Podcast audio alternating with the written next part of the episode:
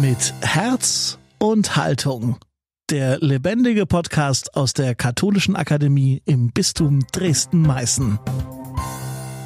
Die Stadt hat also ganz stark reagiert und das ist sicher auch eine Antwort darauf, dass man eben gemerkt hat nach den Augustereignissen 2018, es gibt eine Wut, die hat sich nur an diesem Ereignis entzündet, aber die Gründe und die tiefen Probleme, die in der Stadt sozusagen zwischen den Bürgergruppen eigentlich fast seit der Wiedervereinigung vorhanden waren, die sind sozusagen nur dadurch zutage getreten oder wie so an die Oberfläche gespült worden. Das liegt viel tiefer.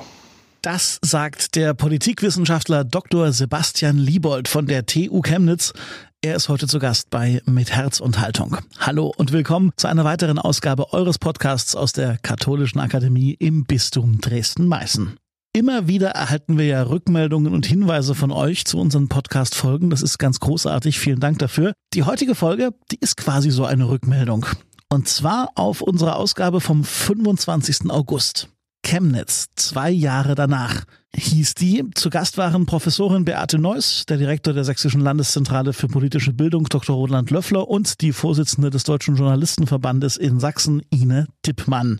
Und zu diesen Gesprächen erreichte uns eben eine E-Mail von Dr. Sebastian Liebold. Er schlug uns vor, quasi als Follow-up zu dieser August-Ausgabe das ganze Thema nochmal aufzumachen und eine weitere Perspektive dazu zu legen. Denn Sebastian Liebold möchte euch gern weitere Beteiligungsformate in Chemnitz und seine Erfahrungen als Politikwissenschaftler vorstellen, um mal aufzuzeigen, was sich so alles getan hat in der drittgrößten Stadt Sachsens. Wir fanden das eine super Idee und hier sind wir nun also. Ganz schnell noch ein paar biografische Worte zu Sebastian Liebold. Geboren 1982, er studierte Geschichte und Politikwissenschaft an der TU Chemnitz und in den USA.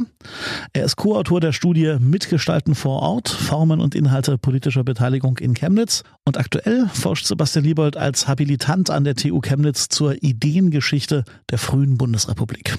Interviewt hat ihn Jonas Lietz aus unserem Podcast-Team und ich wünsche euch jetzt spannende Unterhaltung. Herr Dr. Liebold, wie ging es Ihnen beim Hören unserer Podcast-Folge vom 25. August? Kamen Ihnen bestimmte Aspekte zu kurz oder haben Sie die Ereignisse in Chemnitz vor zwei Jahren womöglich ganz anders wahrgenommen? Also es war jedenfalls eine tolle Erfahrung, das zu hören. Ich bin auch Chemnitzer und zugleich als Wissenschaftler hier so mit den Themen in der Stadt befasst. Es waren ja auch äh, drei sehr unterschiedliche Ansätze. Frau Neuss hat insbesondere ja diese zwei besonderen Punkte genannt, dass die Landesregierung eine Kehrtwende vorgenommen hat, dass man inzwischen scharfe Abgrenzungen vornimmt, um zugleich den Bürgerdialog das Sachsen-Gespräch intensiviert hat. Und sie hat betont, dass in Chemnitz im Grunde die äh, Gemeinschaft der Bürger aufgewacht ist. Es gibt ganz viele neue Initiativen und die Menschen äh, tun neue Dinge. Es gibt äh, das Hutfestival, es gibt statt des Bürgerfests, was abgebrochen ist, äh, plötzlich eine ganze eigene Initiative, dass die Bürger feiern und das auch organisieren, also eine neue Aktivität ähm, und damit eine Aufbruchsstimmung. Ähm, Roland Löffler hat besonders die politische äh, Komponente nochmal betont und mir war schon auch wichtig, ähm, dass in Chemnitz ein besonderer äh, Schnitt, eine Schnittmenge da ist zwischen den Bürgern, die sich eher als Mitte äh, charakterisieren und Leuten, die eher am rechten Rand oder eben im extremistischen Spektrum äh, zu finden sind. Hier muss man natürlich immer ein Stück weit gucken, was ist eigentlich mit dem Bürgertum. Ich glaube, dass das auch für die katholische Akademie ein wichtiges Thema ist, weil äh, doch viele Leute, die sich dem Bürgertum zurechnen, in Chemnitz irgendwie so eine Art stille Gruppe sind, die mindestens auch weniger in, der, äh, in den neuen journalistischen Berichten vorkommen. Und ein Stück weit spiegelt das auch die Position, die Ine Dittmann, äh, Dippmann referiert hat ähm, die eine durchaus äh, äh, breite äh, Medienerfahrung da äh, einbringen konnte und das fand ich auch sehr schön. Was ich da kritisch sehe, ist, dass im Grunde doch äh, zum Teil auch etwas unversehens noch breitere Mehrheiten als die, die wirklich mit diesen Demonstranten damals sympathisiert haben, in diesen Topf geworfen werden. Und ich glaube, dass man da noch einen genaueren Blick haben sollte.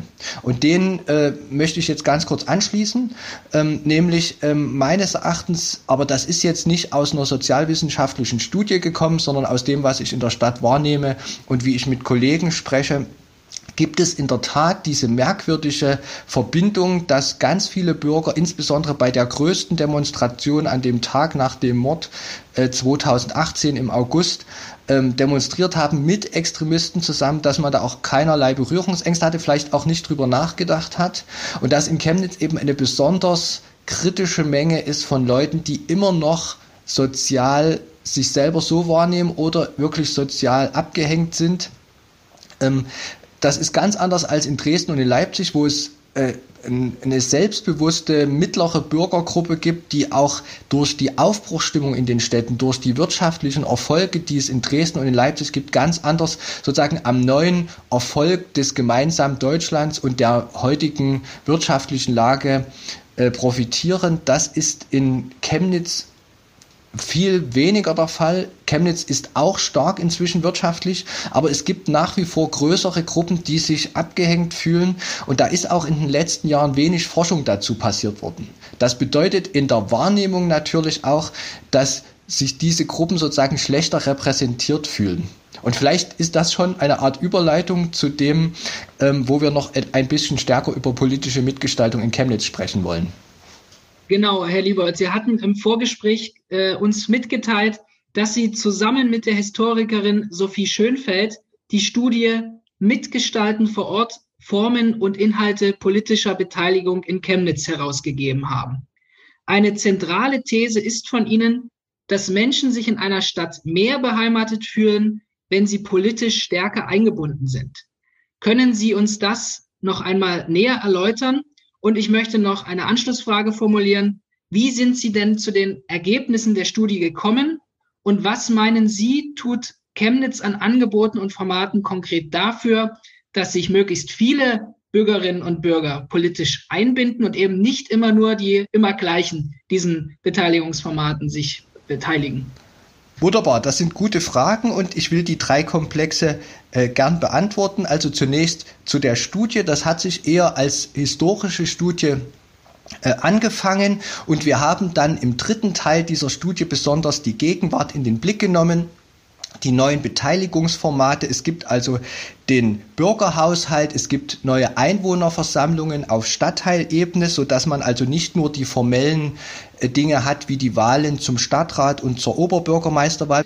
Es gibt die Kinderstadtprogramme, es gibt den lokalen Aktionsplan Demokratie. Wir haben also in Chemnitz schon seit Jahren, und das ist nicht erst ein Ergebnis der Ereignisse von 2018, mehrere Instrumente, die unterhalb der Stadtebene äh, Möglichkeiten der Beteiligung geschaffen haben. Das haben wir in den Blick genommen und ich habe das schon 2013 und 2015 mit zwei studentischen Umfragen untersucht und die Ergebnisse sind immer gleich, nämlich Stichwort Mitentscheiden schafft größere Zufriedenheit und Mitentscheiden bedeutet auch, dass die Leute sich in ihrem Stadtteil und insgesamt auch in der Stadt stärker beheimatet fühlen, weil sie denken, wenn ich das mitentschieden habe, dann ist sozusagen, habe ich etwas zur Identität unserer Stadt getan. Ich kann mich in Kulturfragen, in Wirtschaftsfragen einbringen. Und über diese Zufriedenheit entsteht das Gefühl, dass man eben Teil der Stadt ist. Und damit entsteht ein Gefühl, wir gemeinsam als äh, Runde der Bürger, als Gruppe der Bürger, bilden sozusagen unsere Heimatstadt. Das ist ein Wort, was vielleicht fast etwas altertümlich klingt, aber ich glaube, dass die Leute in Chemnitz, die doch oft so etwas holzschnittsartig oder ähm, äh, eben äh, ohne größere, komplexe Weltzusammenhänge manchmal die, die Weltlage sehen, äh, dass sie doch das Gefühl haben, wenn ich hier mich in bestimmten Fragen einbringe, dann äh, bin ich Teil der Stadt und dann ist auch dieses ständige Meckergefühl und äh, die Kritik, die recht ähm, sozusagen ohne Kontext gesehen wird, äh, ein Stück weniger. Äh, das also zum, zum empirischen Hintergrund von den, von den Umfragen, die wir gemacht haben. Es war eine ganz interessante Sache. Diese Studie ist vor dem August 2018 entstanden, aber danach veröffentlicht. Und wir haben also gerade in der Woche, als diese Ereignisse waren, ein kleines studentisches Theaterstück aufgeführt, wo Bürger, Meckerbürger äh, einfach mal am Stammtisch zusammenkommen sollten und Studenten haben im Grunde so Wutbürger gespielt, aber Wutbürger vor dem Ereignis des August 2018. Und im Grunde konnten wir gar nicht brandaktueller sein. Wir hatten schon die Befürchtung, dass zu dieser Theateraufführung sozusagen wirkliche Wutbürger aus der Stadt kommen, die ich immer eingeladen habe, an die Universität zu kommen. Aber in dem Moment waren wir dann doch froh, dass dort eher, ich sag mal, gutwillige Menschen gekommen sind Manchmal ist es ja doch ein bisschen heiß, wenn man so etwas plant. Es war also, wir waren wirklich am, äh, sozusagen am Puls der Zeit äh, mit dieser Studie. Und ähm, das Ergebnis war immer wieder, dass wir in die Stadtteile gehen sollen. Sie wissen vielleicht, es gibt in Chemnitz dieses Fritz-Heckert-Gebiet. Das kommt in ganz vielen Demokratieprogrammen nur am Rande vor. Ähm, also ein wichtiges Ergebnis ist, in die Stadtteile gehen, auch besonders in die Neubaugebiete, wo es immer wieder statistisch gezeigt ist, dass dort die Bürger sich besonders wenig beteiligen. Und unsere ganz konkreten äh, Konzepte sind, dass wir einzelne Menschen ansprechen, dass die ihre Nachbarn fragen, dass man mit kleinen Zahlen versuchen will, Leute, die man kennt, wo man eine viel bessere Responsivität hat, also eine viel bessere Ansprache an die Nächsten, dass man die wirklich erreicht. Wir können mit der Studie, und das haben wir auch bis jetzt äh, so als Antwort bekommen, keine ganz großen Zahlen vorweisen, aber wir haben viele Leute, die sozusagen immer wieder die nächsten Leute kennen, angesprochen damit. Diese Studie ist ganz formell gesehen, zum Beispiel in einem großen Druck erschienen, dass es auch ältere Menschen gut lesen können. Und wir versuchen dort positiv gesehen in so einer Art Schneeballsystem Leute anzusprechen, die eben nicht aus den äh, traditionellen Bildungshaushalten kommen, die bei ständig allen Kulturveranstaltungen, bei den äh, Kunst, äh, äh, bei Vernissagen dabei sind, sondern eben Leute, die sich sonst nicht so einladen lassen. Aber das ist ein mühsames Geschäft und wir versuchen da unseren Baustein beizutragen. Vielleicht noch einen Satz ähm, zum, zum weiteren ähm, äh, Einbringen. Man kann auch sagen, dass die Stadt inzwischen in gewisser Weise noch geantwortet hat. Es gibt jetzt ein eigenes Referat Bürgerbeteiligung beim Bürgermeisteramt. Vorher gab es nur die Referentin für den lokalen Aktionsplan Demokratie.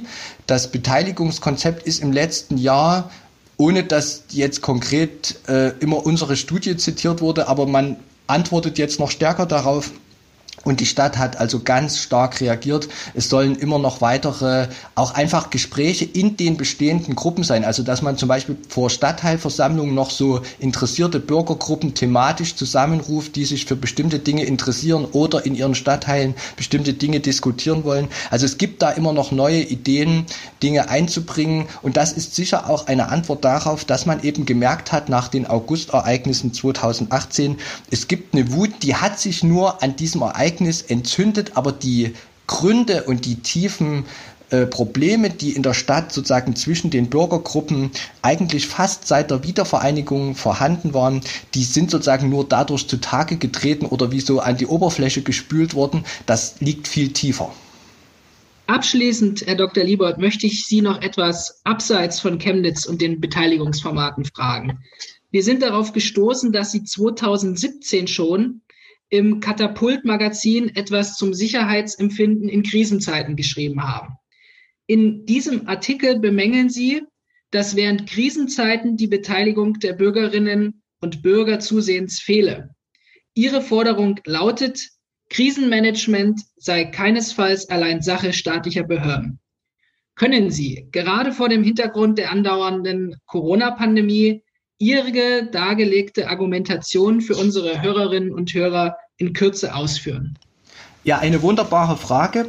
Meines Erachtens fehlt die Wahrnehmung für Krisenvorsorge auch in unseren sonstigen Normalzeiten. Es ist also nicht nur so, dass in Krisenzeiten die Bürgerbeteiligung fehlt, sondern unser Land hat eine hervorragende professionelle Katastrophenarbeit. Die Blaulichtorganisationen arbeiten mit guter technischer Ausrüstung und mit professioneller Arbeit der Menschen vor Ort.